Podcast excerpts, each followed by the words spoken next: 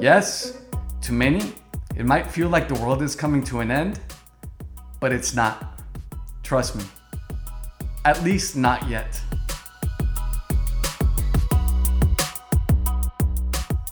COVID 19 and quarantine are words that sound very familiar to most of us by now, if not everyone. We're all facing similar challenges like not being able to socialize like we did maybe what, a month ago? And if any, we have to be in small crowds for safety reasons. I'm not taking the situation lightly at all, but I'm definitely not in panic mode. Have you even stopped to think what this situation wants to teach you? The coronavirus is affecting at a global scale, declared pandemic already. Despite the challenges this virus has brought to all of us, my biggest challenge began at the age of 16. A young teenager who thought he knew a lot about life, but really didn't know much. He wanted to be successful but didn't really know the meaning of success, who made decisions by impulse, not realizing he was responsible for the consequences that he would face based on his decisions. And despite being told not to drive at an excessive speed, I discarded every possibility of anything happening to me, just like many of you listening to this right now do every day. While driving home from school, my only thought was, I want to get there as soon as possible. That's it. No alcohol or drugs involved. But living in a hurry. And my unconscious reaction was going at speeds at around 100 miles an hour. Long story short, I lost control of the vehicle, almost killing myself and injuring others. Being in a hurry never got me to my destination. How many times do we make stupid decisions? Every day. We have to become conscious human beings. Now, I live with painful lifetime consequences, but these also affected my family in a tremendous way, something they don't deserve. I wish I could turn back time. Impossible. It's nonsense. Too late. Can't turn back time. I fractured my spinal cord and now I live with paralysis from my shoulders down. I'm dependent on others on almost everything physical therapy, showering, getting dressed, all those things that you do for yourself without even thinking about it. I need assistance. It's extremely hard. It's fucking hard excuse my French, but I want to be real with you. And sorry if I offend anybody, but it is what it is. And I'm still holding back on the explicit language I use. I do that for my listeners. But now is a good time to send me a message through whatever social media platform you want and let me know if you prefer the a little reserved JC or the straight up, it is how it is without any censoring yeah, explicit but respectful. It has been extremely, extremely difficult because I have no control over my body. I give it a command to move, but it doesn't respond. And no matter how hard I try, for the past 18 years, the result has been the same nothing.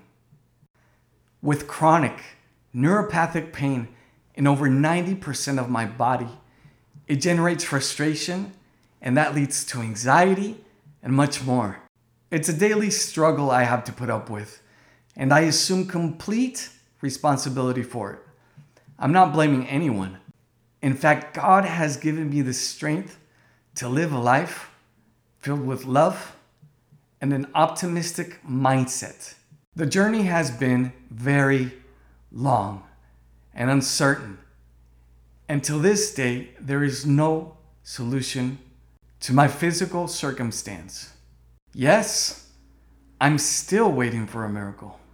In a different but very similar way, we are living in a situation that is uncertain.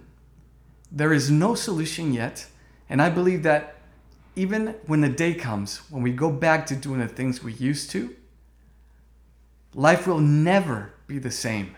My life has definitely not been the same after that car accident on September 3rd, 2001. What has changed is that my character is now stronger than ever, and I'm able to appreciate the things that I did not see before. Hopefully, as a society, we learn from this life changing experience. I want to talk to you about the other day when I spoke to a friend over the phone, and he asked me how I felt during this quarantine. And I told him that I felt incarcerated. Don't get me wrong, I am so blessed to have a roof over my head, family I can count on, food on the table, and so much more. I use that word as a metaphor for having to stay home and not being able to go out or receive any friends. And surprise, surprise, as we were talking, he reminded me that he had been to prison several years before. And I was very intrigued to know from his perspective what it was like, how it felt to truly lose your freedom. He first described to me what it was like being in juvenile detention at the age of 13. Years later, going back to prison and being in the hole for over seven months. I was impressed by every single detail, but it's true. Those are the consequences that humans go through because of their decisions and actions. Lesson learned. So, as we continue talking, I open my eyes more to the fact that even though I'm staying at home, the honest truth is that I'm extremely blessed. Life is not really as bad as we sometimes think it is. So count your blessings, and I promise you, you will be counting for days. Recently, I saw a video of how much as human beings we complain of all the stuff we have to do on a day to day basis, but now that we can't do them, we crave them. I really believe we have a great opportunity to learn from this situation in order to use the tools in our favor in case something like this happens again, which it probably will, and even worse. So let's cut the bullshit, stop complaining, and be grateful for everything that we do have. In fact, grab a pen and paper and begin writing everything you are thankful for. And leave me a comment. Let me know how many things you wrote down and which one stands out the most to you. Have a blessed day. This is Inside My Mind.